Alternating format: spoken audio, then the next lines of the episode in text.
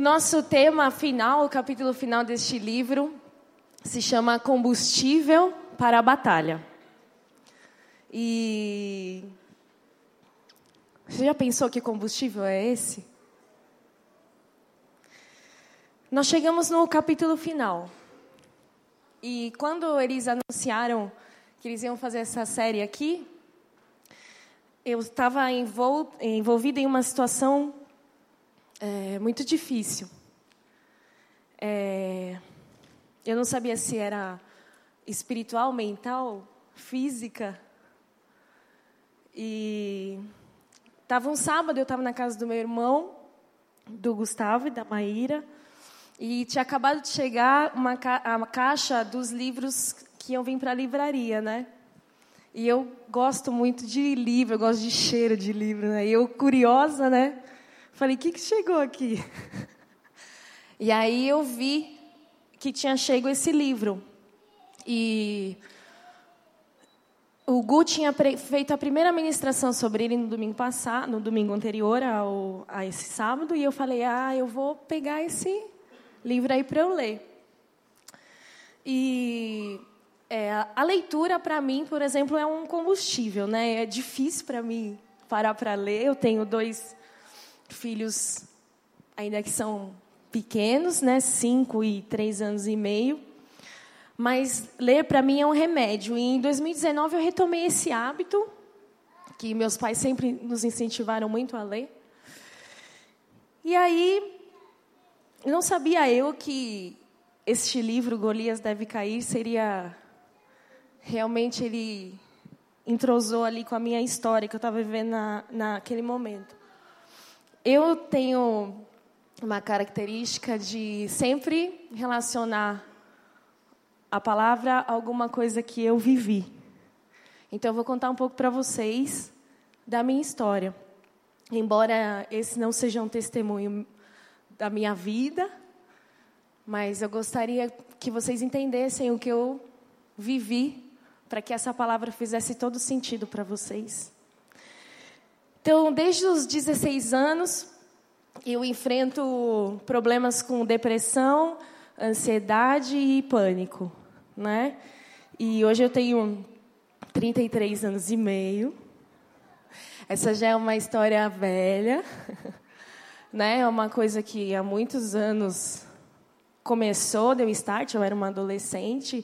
Eu estava no último ano do colegial. Nós morávamos ainda em São Paulo, né? É, a minha irmã nem sabia que isso acontecia, que ela tinha oito anos, outras realidades. E eu nem conhecia o Davi, nem sabia que o Davi existia, nunca tinha vindo para Atibaia. E aconteceu no meio de uma, uma crise física, que eu, eu tive um hipotiroidismo, que foi um dos, dos gatilhos, né? Para que a depressão se instalasse. Eu também estava prestando vestibular. Porque a Gabriela aqui, precoce, entrou com 17 anos, né?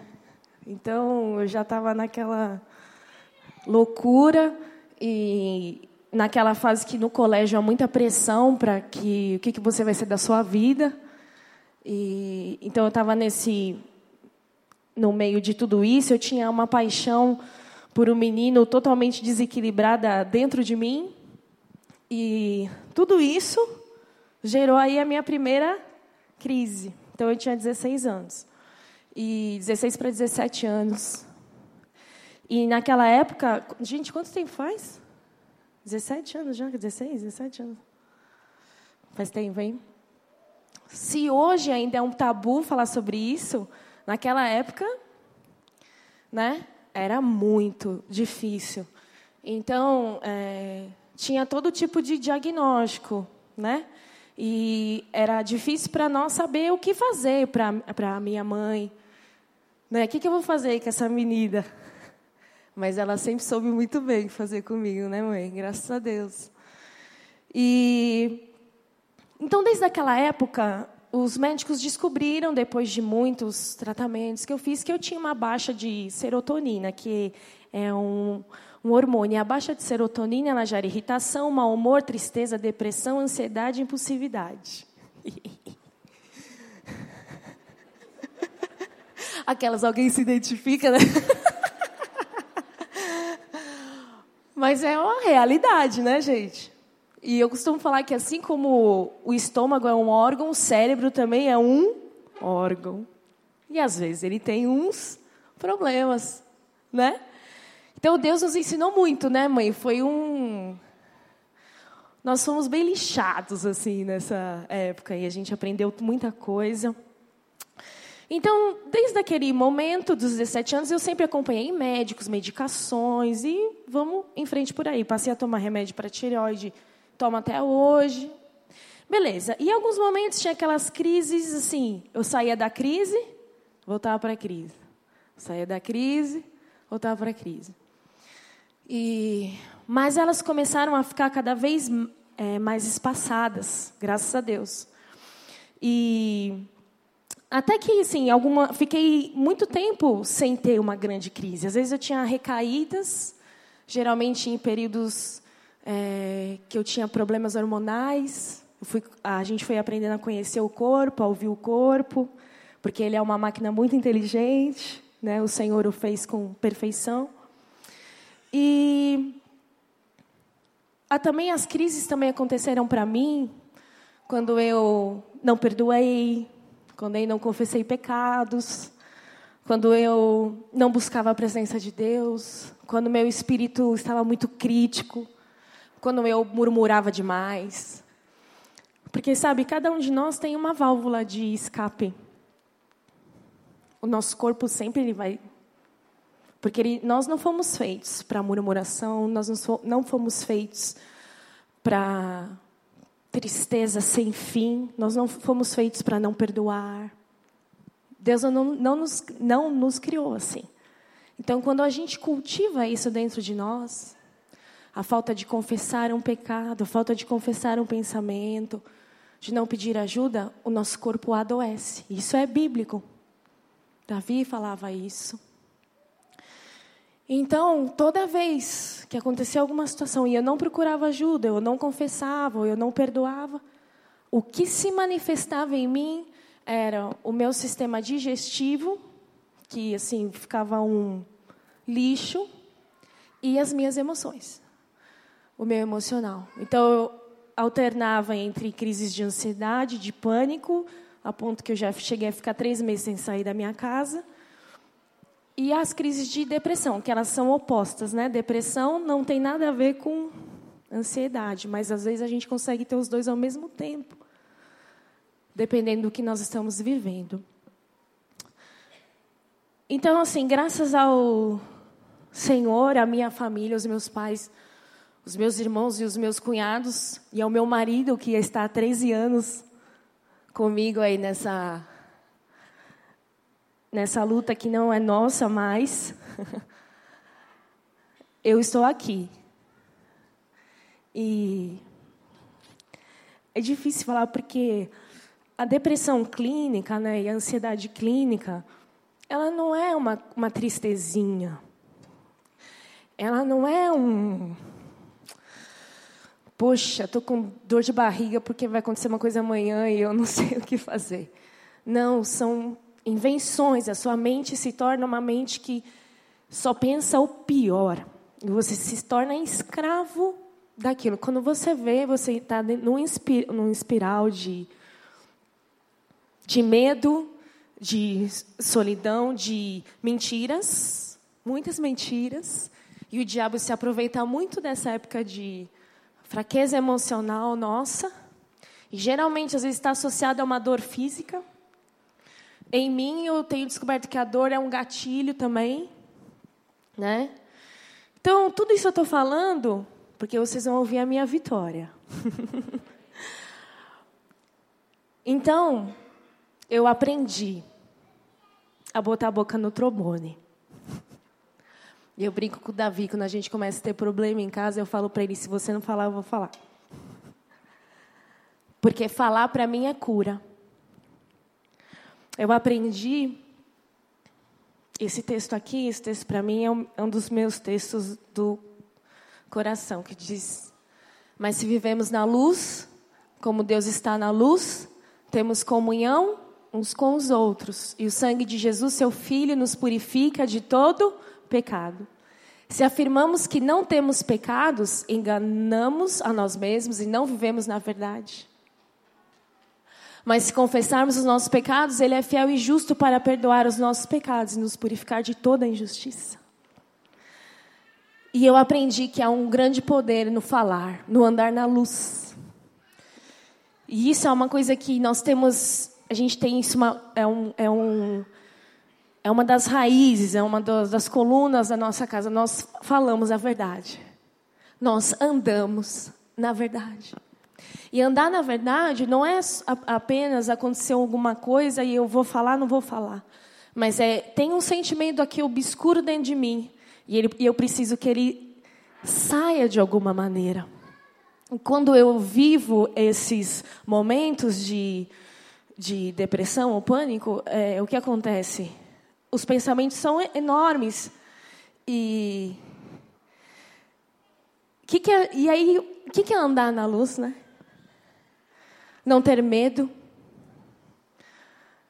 de andar na luz. Então, é, é preciso ter coragem para falar dos seus, das suas limitações. Mas sabe, é tão bom quando a gente vê a glória de Deus operando nas nossas limitações. Não ter vergonha daquilo que sente, não ter vergonha daquilo que se pensa, e não ter vergonha da sua dor emocional. Então, para mim, nessa época que eu estava vivendo, aí nesse dia que eu estava na casa do Gustavo, e começou em julho do ano passado, eu voltei a ter crises muito fortes. E você já ouviu aquele. Gustavo falou, eu falei, não acredito que ele falou isso, rapaz. Deus é bom? Você acredita que Deus é bom? Ai, não, peraí. Isso é um conceito que a gente é facilmente abalado dentro de nós. E qual é a primeira coisa que eu duvidava nessa hora? Será que Deus é bom? Sim, você, Gabriela, eu. Eu nasci na igreja, eu sou realmente assim, ó, berço a Márcia vai saber uma piada para isso, né? Mas eu preciso dizer para vocês. E eu falava, Jesus, fazia tanto tempo que eu não tinha. Agora eu sou mãe. Eu não posso ficar aqui paralisada aqui que tem duas crianças esperando por mim. Mas aí teve um, foi uma semana, foi uma quarta-feira, eu comecei a chorar muito quando eu tenho esse tipo de crise, eu choro muito. Estava na casa do meu pai e da minha mãe, e o Davi estava lá. A gente ia para um evento em São José dos Campos, não pude ir, porque a minha crise foi uma crise medicamentosa. Eu tomei tantos antibióticos que eles acabaram com o meu intestino. E se você não sabe, você sabe agora, que o intestino é um dos grandes aliados da saúde mental. E liguei para o meu médico, falei, contei tudo que está acontecendo. Ele falou, Gabi, você se acalma que isso é uma crise medicamentosa, mas ela vai. O médico fala a realidade para nós, né? Vai durar uns dias e tal, não sei o quê, nós vamos ter que trocar sua medicação e papapá. E aí começa tudo aquela bagunça de novo. Mas eu estava ali para eles, eu sentei e eu falei para eles: eu quero dizer para vocês, agora eu estou com medo de morrer. Eu tenho medo da morte. Eu tenho medo que vocês vão morrer, eu tenho medo que eu vou ficar sozinha, eu tenho medo que eu vou morrer, vou deixar meus. Eu falei tudo que estava na minha. E, e fiz isso até esse processo, estou fazendo e faço. E a gente não precisa ter pânico e nem depressão para fazer isso. Falar daquilo que dói. Então, dois gigantes para mim: ansiedade e depressão. Mas eles não são mais mochilas minhas que eu carrego. Isso eu aprendi num livro do Max Lucado há muitos anos atrás. Eu ainda trabalhava em São Paulo e ele falava: O que, que você carrega na sua mochila? Que pedrinha você está levando? Para onde você vai, você leva uma mochilinha. Então, hoje eu não sou mais assim, oi prazer, eu sou a Gabriela. Eu sou ansiosa, depressiva. Não. Eu sou a Gabriela e meu nome significa enviada de Deus. Esse é o meu nome. E até eu começar em julho a voltar dessas crises, eu estava enfrentando uma crise comigo mesma de quem eu, da minha identidade realmente restaurada no Senhor. E eu entendi, eu tava, peguei aquele livro, aí eu comecei a ler, né? Acordei, no, foi no sábado, no domingo de manhã, peguei para ler domingo, de manhã é quando é pior para mim, é quando a minha baixa de serotonina é bem grande, então eu tô lá no hum, só o pó da rabiola. É quando geralmente as minhas dores são maiores. Não são mais, mas naquele momento elas estavam muito intensas. E eu catei o livro para ler. E quando eu abro, a primeira coisa que ele fala é que Jesus é Davi. E naquele, naquele momento eu senti uma aguinha quente no meu coração. Eu me lembro da sensação do tipo assim, não é você, meu bem, que vai vencer. Nem a ansiedade, nem a depressão, nem a dor, nem qualquer problema e desarranjo que você possa estar passando. E eu não preciso vencer os gigantes. E você sabe que eu nunca tinha pensado que Jesus é Davi? Você já tinha pensado nisso? Eu nunca tinha pensado que, tipo, a gente se compara a Davi. A gente foi num congresso da APEC, né, amor, da Associação Pro Evangelização das Crianças, e um dos preletores falou: Imagina você, a, você comparar a criança a Davi, ele deve falar: Meu Deus, quando que eu vou ser Davi na minha vida? Não, você tem que ser que nem Davi. Ir lá pegar três pedrinhas no ribeiro e. E aí eu falei, e aí ele falou assim: não, a gente tem que falar para ele.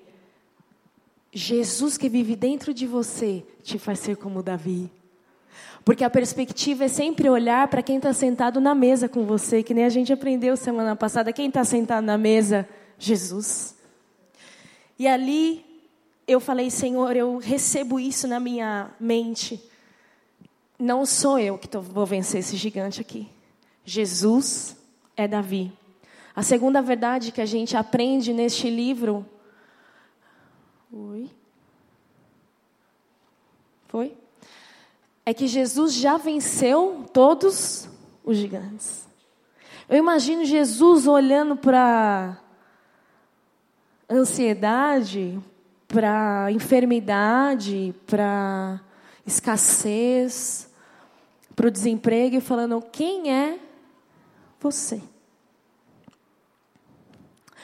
E ali eu entendi que eu precisava voltar a fazer coisas que realmente faziam eu olhar para aquele que já tinha vencido o gigante e não para o gigante.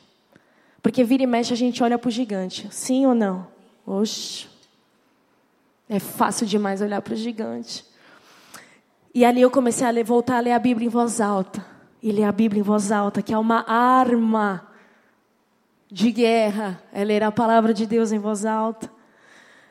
E então a gente chega à terceira verdade, que é o que o, o, o Louis Giglio comenta no último capítulo que a motiva, qual foi a motivação de Davi para vencer o gigante. A motivação de Davi não foram os problemas dele. Aquele não era um problema de Davi. Tipo, não era um problema dele. Ele, tá, ele não estava na guerra. Ele estava no. Ele foi levar uma comidinha lá. Ele podia ter deixado a comidinha lá, falado: Poxa, meu mal, hein? Fera. Nossa. Deus abençoe vocês aí. Aquele não era um problema dele. A honra dele não estava em jogo. Ele não era um soldado para dizer assim: olha, é, poxa, eu não, te, não, tive a cara e a coragem de ir lá e enfrentar o, o gigante. Não, ele não era um soldado. Os problemas do, do rei Saul. Saul era, naquela época, o maior guerreiro Ele era o mais forte. Se alguém deveria ir, deveria ser Saul. Mas a motivação de Davi foi a honra e a glória de Deus. Davi não ignorou o problema.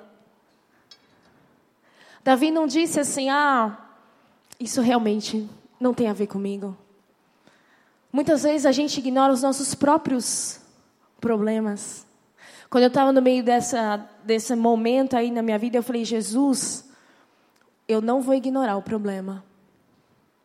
Eu vou encarar ele de. Eu falava para o Davi: eu vou encarar ele de frente. Eu não vou fugir. Eu não vou fugir, eu não vou me esconder. Eu não vou não procurar ajuda. Eu não vou não ir a médicos, eu não vou esconder a minha dor. Eu não vou fingir que está tudo bem. Eu não vou. Eu não vou fazer isso. Sabe aquele famoso vai passar?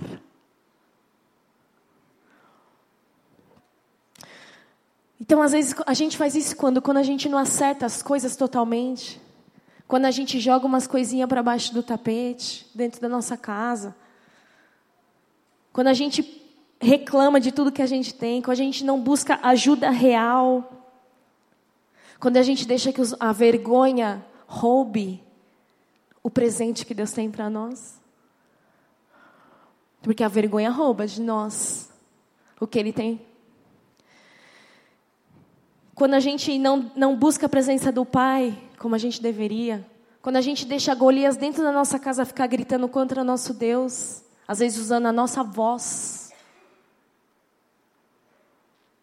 Quando nós falamos mal de Deus ou mal das coisas que nós às vezes permitimos, ou das pessoas que convivem conosco, dentro da nossa casa. Mas Davi tinha uma coisa que era muito preciosa para ele, era a honra do nome de Deus. Ele não suportava alguém falar mal do Deus dele. E isso a gente tem que tirar o chapéu para Davi. Porque hoje nós nos importamos muito com a nossa própria honra e com a nossa reputação, ou com o que vão pensar de nós. E a gente está esquecendo da glória do nosso Deus. Porque este é um Deus que usa as imperfeições, sim. O que motivou Davi foi quando ele ouviu o que estavam fazendo. Então ele olhou para Golias e disse assim: Eu não sei usar isso aqui. Passa um para mim. E já foi. Golias, você deve cair, sabe por quê?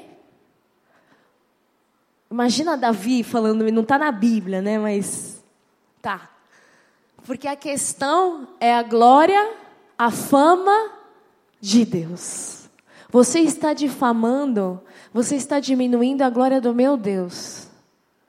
Você está achando o que você está falando mal desse exército? Davi não estava nem aí para os homens, gente. Tem um gigante que Louis, o Louis fala no livro, e eu me identifico totalmente, que é o gigante da aceitação. Nós queremos ser aceitos pelas pessoas. E nós queremos ter o controle de todas as coisas. O que pensam de nós, o que falam de nós, o que vão pensar se não fizer isso aqui. Blá, blá, blá, Mas Davi não estava interessado nisso, ele estava interessado na glória do, de Deus. Então Jesus, ele veio para derrubar os gigantes na nossa vida. Ele veio para que a gente caminhe livremente, tenha a vida abundante que ele nos prometeu, por causa da glória de Deus. Agora eu vou falar, você gostaria de servir a um Deus que você não vê nada de bom que ele faz? Você serviria a um Deus que parece que é surdo e mudo? Só que a maneira como nós vivemos diz quem Deus é para as pessoas. Manifesta ou não a glória de Deus. E o Louis fala uma coisa muito interessante. que é a nossa liberdade e a glória de Deus estão interligadas. Você pode repetir isso? A nossa liberdade e a glória de Deus estão interligadas. Digno é o Cordeiro Jesus do seu sacrifício. Digno é Jesus de toda a honra, de toda a glória, de todo o poder, de toda a majestade. A nossa liberdade ali conquistada na cruz do Calvário foi sim para nos libertar, foi sim para nos tornar filhos, para reconhecermos o Pai, para vivermos o reino aqui agora, mas foi para glorificar a Deus. Foi para que a gente se lembrasse que fosse instituído novamente quem era o verdadeiro Deus. Quem era o Deus de Israel, quem era aquele, o Criador de todas as coisas. A nossa liberdade e a glória de Deus estão interligadas. Se nós realmente somos livres em Cristo Jesus, nós realmente manifestamos a glória de Deus, isso é natural. Não é forçado. O que, que é a glória de Deus? Eu ia falar no final, vou falar. Glória fala de fama, daquilo que falam sobre Deus. Mas lá em Êxodo 33, Moisés pede eu quero ver a tua face, Deus. A gente já cantou música assim, né? E a gente acha que vai abrir o céu e vai vir uma face. Eu já imaginei isso aqui. Quando eu era criança, eu achava que ia vir um rosto grande na igreja. Mas o Bill Johnson, no livro Deus é Bom, né? Ele fala isso assim com muita clareza. E ele diz assim: quando Moisés pediu isso para Deus, Deus respondeu assim para ele: Eu vou fazer a minha bondade passar sobre você. Glória é bondade. Glória de Deus é a bondade de Deus. Então a gente fala muito, a Deus é bom. Mas aqui no nosso coração, eu quero perguntar para você: você tem deixado você realmente tem experimentado a bondade de Deus? Isso não é um problema dele, viu? É um problema nosso. Moisés queria ver a bondade de Deus, a glória de Deus. Então ali, o que acontece o, conosco, a nossa motivação quando a gente luta com um gigante, geralmente o que a gente quer? A nossa bênção. A nossa libertação. Eu quero um casamento melhor, eu quero uma, um emprego melhor, eu quero ficar livre dessa dor, eu quero ficar livre dessa doença, eu quero ah, liberdade financeira. É errado pensar isso? Não. Porque Deus tem realmente uma vida abundante para nós e a vida abundante, faz, isso faz parte dela. Mas o problema é quando a nossa motivação, a gente só consegue olhar para isso aqui. A motivação é aquilo que realmente arde, faz o seu coração, sabe assim, arder. Quando a nossa motivação for buscar aquilo. Então, por exemplo, eu, Gabi, aí eu acabei, recebi a cura. A minha motivação foi o quê? Não, foi receber a cura, não sei o que. Eh, Jesus venceu esse gigante. Aí a vida dá voltas, né? E acontece uma situação parecida. Se eu não prestar atenção, eu vou fazer a mesma, eu vou repetir as mesmas coisas. E eu vou provocar aquele problema de novo. Você já provocou o problema de novo na sua vida? Você já ficou provocando o mesmo problema na sua vida várias vezes? Quando a gente está com o foco e a motivação errada. O mais importante na derrota do gigante não é a nossa liberdade. A gente está perdendo o cenário maior. O mais importante é a glória de Deus. É muito louco pensar nisso, cara. O mais importante não é que eu seja liberta. O mais importante é que Deus seja glorificado. E como Ele vai fazer isso? Não sei. Estamos dispostos a aceitar? que Ele vai fazer para que a glória dele seja manifesta e não a minha libertação. Embora a glória dele, junto com a glória, sempre vem a libertação. A questão não é essa, porque ele faz o bem. A questão é onde está o meu coração. Então o Louis faz uma. Ele, ele dá um modelo de oração. É como se a gente falasse: Deus, eu quero ser livre. Tu sabes que eu desesperadamente quero ser livre. Mas eu também quero que o Senhor seja glorificado. Por quê? Porque esse gigante, ele não está apenas me desmoralizando. Ele está diminuindo a tua glória. Esse gigante está dizendo aos outros que tu não é suficiente grande para mudar uma situação e que o Senhor não é poderoso para me libertar. Então, a questão agora é com Deus, não é mais comigo. Aqui a gente consegue ver, assim que eu luto minhas guerras. É assim, ó. É assim que eu luto as minhas guerras. Se esse gigante me desmoralizar no, no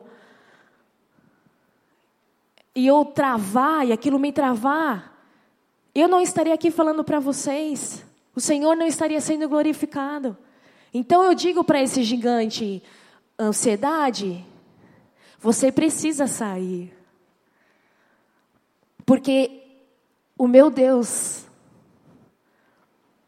é glorificado na minha vida. E onde Ele está, não tem ansiedade. Mas o que, que Deus manda fazer com ansiedade? Lançar. Faz assim com a sua mão, assim, ó, como se estivesse lançando. Faz de novo. Você lança fraquinho. Você pega aí, lança.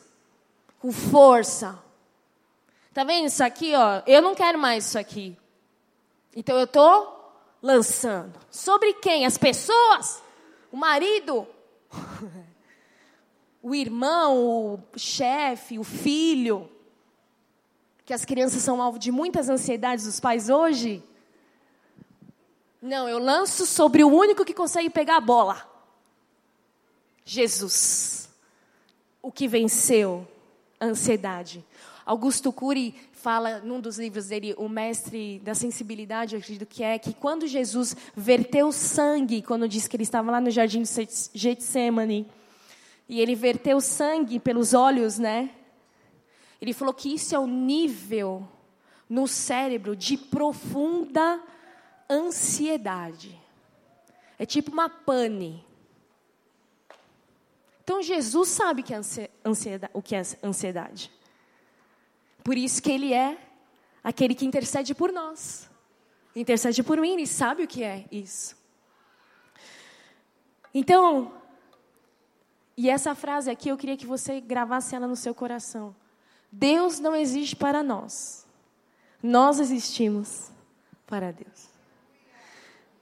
Às vezes a gente ainda acha que Ele é o gênio da lâmpada.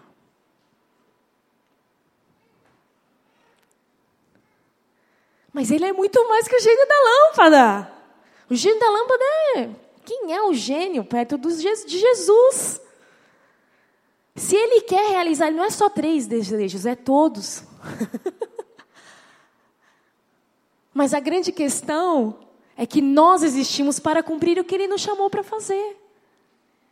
Porque aí sim a vida vai ser boa. Aí sim a gente vai ter prazer em realizar o que a gente faz. Aí o nosso trabalho vai ser. Vai ter problema, mas sempre tem. A, né, é, eu, ouvi, eu não lembro quem ouvi, falou que é uma promessa que diz que na vida, no mundo tereis aflições. mas também tem de bom ânimo, porque já passou. De certa maneira já passou. Ele já venceu. Então a gente precisa olhar do outro lado. Oh, peraí. Ele me fez para ele. Não é o contrário, a gente não inventou Deus para satisfazer os nossos desejos. Muito pelo contrário. E o Louis fala de um segredo no combate aos gigantes. Você quer saber um segredo para combater os gigantes? Fale para o seu gigante da honra do teu Deus. Fale para o teu gigante da glória do teu Deus. Maíra estava um dia desses comigo em casa, quando estava numa crise muito. Aquele dia lá, falei: Você pegou um dos top five. E eu chorava e falava tudo que vinha de asneira na minha cabeça, eu falava para ela: Eu não sou uma boa mãe. Eu sinto isso, eu sinto aquilo, eu sinto aquilo outro, esse sentimento está me angustiando. Eu acho que eu vou morrer e não sei o quê. E aí, na sequência, né, Má, eu falava, pega o Salmo 139. Porque eu preciso falar para o meu gigante aqui. Isso foi antes do livro, né, Má? Salmo 139 diz que a luz e as trevas para Deus são a mesma coisa. E aquele dia eu falei muito isso. Eu falei, isso aqui para Deus não é treva. Porque não há treva dentro de mim. E ele não se assusta com isso. Quero dizer, Deus não se assusta com os gigantes. Ele não se assusta com os gigantes. Então, diga para o seu gigante da fama do teu Deus. Pegue a sua Bíblia. A minha Bíblia, eu, eu falo quando eu dou aula para as crianças. Se elas falarem para vocês, eu falo mesmo, viu? Que eu só aceito Bíblia de papel. Sabe por quê? Por causa das memórias. Essa Bíblia aqui, Gustavo que me deu. Eu aqui eu anoto quem escreveu, quem me deu o texto, o dia que me deu, o que, que eu estava passando, por que, que esse texto chegou até mim, e, ela é, e os meus filhos estão fazendo a mesma coisa, que eles ficam rabiscando em cima da letrinha, que depois eu vou ter que apagar. Mas eu acho legal isso. É, é intimidade. E, tipo assim, às vezes você está lendo a Bíblia e você cata um texto e fala: Nossa, eu já li esse texto aqui. Ano passado eu estava vivendo isso, Deus me trouxe essa palavra. Então você diz para ele as verdades. Onde tem verdade? Na palavra. Ontem a Ana compartilhou isso, né? Na realidade e verdade. Nós podemos estar vendo uma coisa, mas a verdade mesmo é o quê? É a palavra de Deus. Então vem o, vem o gigante, você vai dizer para ele o que está escrito aqui. Mas se você não souber o que está escrito aqui, o que, que você vai falar para ele? Quando eu comecei a ter de novo as crises e é, logo no começo eu me remeti, parecia que eu tinha 16 anos de novo. Eu me senti uma garotinha na minha cozinha, eu estava na frente do rolo de papel, como é que chama? Toalha. e eu olhei para o papel toalha e ele olhou para mim. E eu falei, Senhor, eu tô, com, eu tô com aquele medo de novo. E naquela época eu tive úlcera, eu fiquei internada no hospital. Eu falei, vou, vou me internar, já começou já, né? Você, já, você conhece isso aí? O fio que puxa outro fio, puxa outro fio. Quando você vê, você já está lá no eu ouvi ele falar assim para mim: Você não tem 16 anos. Eu estava esperando um eu te amo. Mas ele me falou eu te amo com outras palavras. Ei, Gabriela. Não é mais a mesma coisa. Amém? Às vezes a gente enfrenta a mesma coisa, não parece que é uma coisa repetitiva? Mas você vai dizer para o gigante o quê? Ei, o meu Jesus já venceu você.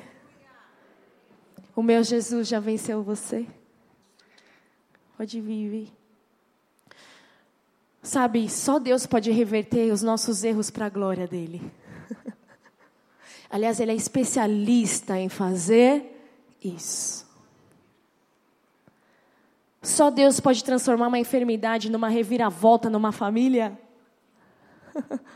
numa reviravolta numa nação em que as pessoas se convertem. Só Deus usa o que eu passei para dizer para você: eu libero sobre a sua vida. O que você seja livre de toda a cadeia de ansiedade, medo e depressão. O testemunho significa faz de novo. Faz de novo. E em 1 Samuel 17, 4 e 5. Aqui. Perdão, 45, 47. Davi respondeu ao filisteu: Você vem a mim com uma espada, uma lança e um dardo. Mas eu vou enfrentá-lo em nome do quê?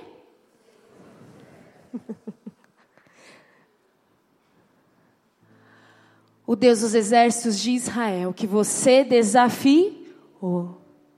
Ei, medo. Você acha que você está desafiando a Gabriela aqui? Não. Você está desafiando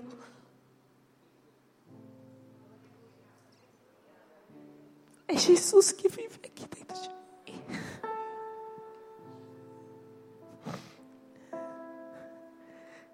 Ei, pânico. Você acha que você está afrontando a Gabriela? Não, porque a Gabriela já morreu com Cristo. E não vive mais eu. Mas Cristo vive em mim. Olha o versículo 47. Todos aqui reunidos saberão que o Senhor salva o seu povo. O combustível de Davi é a glória de Deus. O nosso combustível precisa ser a glória de Deus. Não pode ser a nossa cura. Porque às vezes a cura não vai vir na hora que a gente quer que ela venha. O nosso combustível não pode ser a a paz financeira eterna, sem problemas nunca mais. Porque senão a nossa paz vai fazer assim, ó. E eu aprendi que a paz é uma pessoa. A paz não é um sentimento. A paz tem um nome: Jesus. Jesus é a paz. A paz não é uma coisa que vem e vai, que entra e sai. A paz é uma pessoa. Quando a gente, então a nossa motivação, o nosso olhar não pode estar naquilo que a gente quer, mas na glória daquele que é, que era e há de vir, que usa tudo para a glória dele. Se você não está vendo, Senhor, fala, abre os meus olhos para eu ver. Como o Senhor está usando a tua glória aqui, do jeito que eu estou hoje. Eu não preciso de um microfone para que a glória de Deus se manifeste em mim. Eu não preciso. É na minha casa. É quando eu levanto. São as músicas que eu ouço. São as palavras que eu falo. É o clima que eu crio. Fala ou não fala da bondade de Deus? Fala ou não fala da bondade de Deus? E eu sei que a gente cansa. Nesse processo eu cansei muito. Porque eu, Gabriela, sou teimosa. E eu, eu não queria admitir que eu estava assim de novo. Eu não queria, mas foi de novo. Eu não quero de novo. E aí um amigo meu me mandou uma mensagem no WhatsApp. Gabi, eu tenho sentido que você está cansada. Você está lutando. Você está lutando? Eu falei, eu estou lutando, cara. Eu estou lutando aqui na minha cabeça. Já lutou na sua mente? Cansa demais, né? Cansa demais. Lutar na cabeça cansa demais. E ele falou: Então eu quero deixar um texto para você. Eu quero deixar esse texto para você. Salmos 46, 10 e 11. Diz assim: parem de lutar. Saibam que eu sou Deus. De quem que ele está falando aqui? Ele está falando de mim, de você? Ele está falando dele. Serei exaltado entre as nações, serei exaltado na terra. O Senhor dos exércitos está conosco, Deus de Jacó é a nossa torre segura. É isso que eu falo para o meu gigante. Eu, Gabriela, quero entender os porquês de tudo. Mas eu tenho rendido os meus porquês ao Senhor. Senhor, eu não tenho controle. Eu não tenho controle. Mas eu creio aqui no meu coração que Deus é bom mesmo. Ele é bom mesmo.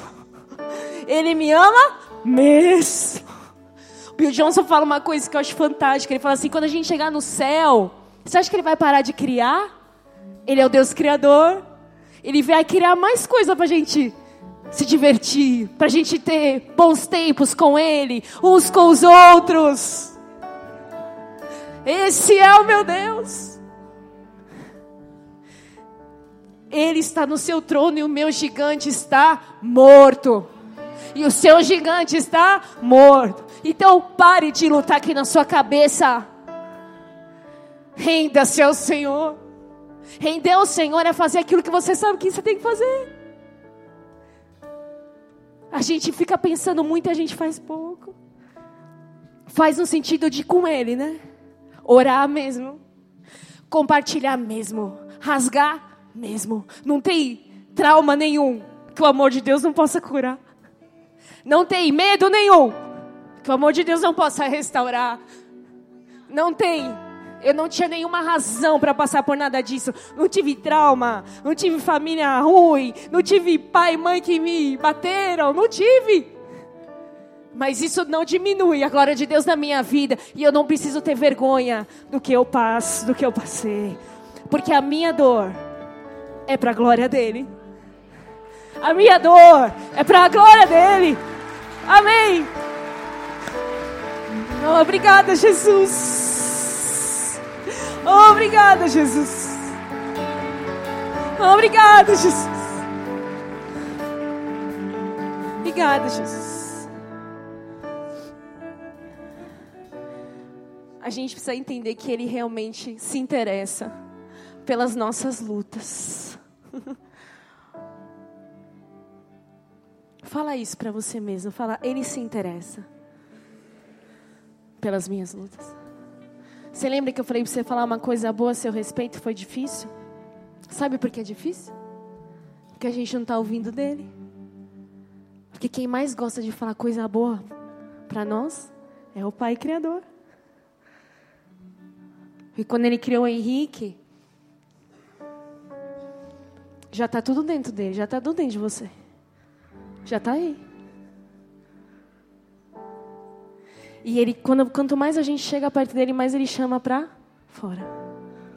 E você se torna mais confiante de quem ele fez você para ser. É só na presença. Glória é bondade. Glória é presença. Eu estou aqui falando para vocês porque esse aqui é meu memorial. Esse é o meu memorial. Eu creio. Esse é o meu memorial.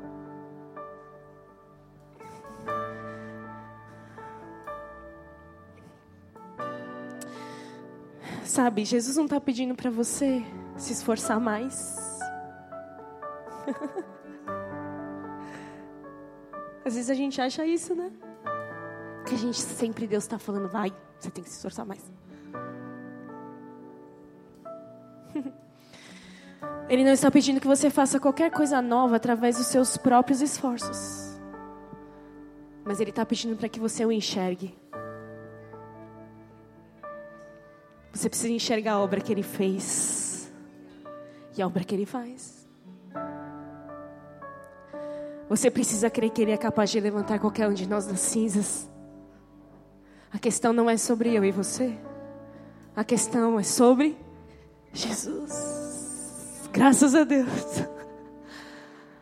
Ele não está pedindo para você se esforçar mais por seu. Olha para mim, me acha aí.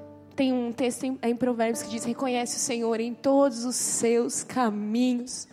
Reconhece o Senhor onde você está. Reconhece Ele na dor. Reconhece Ele na falta. Aí você vai ver a coisa mudar. Você vai ver de outra dimensão. Reconhece Ele. Reconhece Ele. O que tem roubado a glória de Deus na sua vida, na minha vida? Jesus te, liber, te libertou para a liberdade. Que palavras você tem usado? Eu falo das músicas porque a gente sempre está ouvindo alguma coisa hoje em dia. Que música você tem ouvido? Eu sou chata com isso eu sou. Eu sou. Eu sou. Aprendi com a minha mãe, né, mãe? Cria uma atmosfera, a música tem um poder muito grande, gente. A sua consagração ao Senhor é completa ou ela é mais ou menos? Você está vendo o que Ele gostaria que você visse? Porque não dá para a gente chegar no gigante, ler a palavra de Deus, virar as costas e assistir uma coisa na TV que não é para você assistir.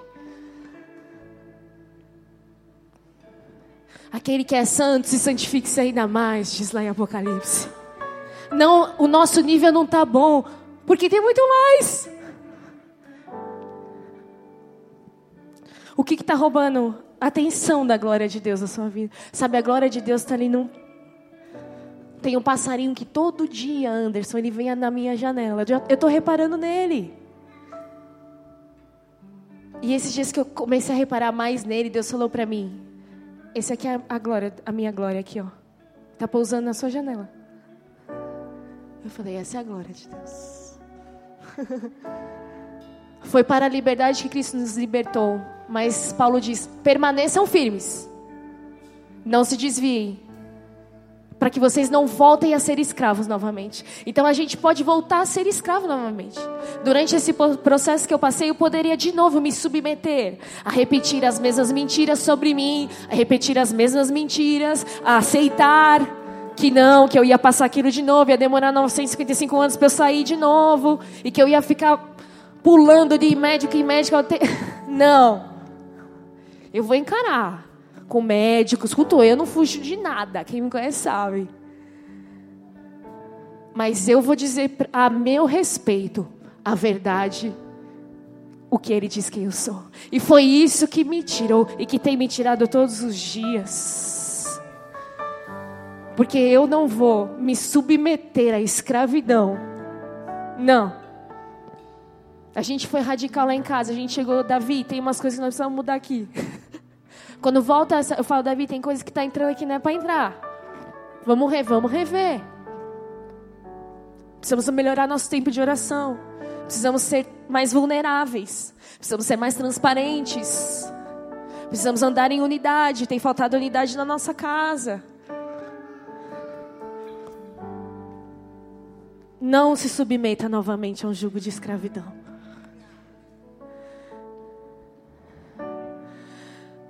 Nosso combustível para a batalha é a glória de Deus.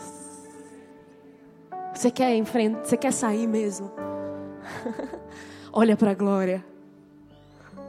Não, não diga assim, se eu tivesse aqui só no dia que eu já tivesse vencido. Não. Eu já venci. Não tem um dia perfeito, sabe? Porque Ele já me salvou. Ele já me libertou.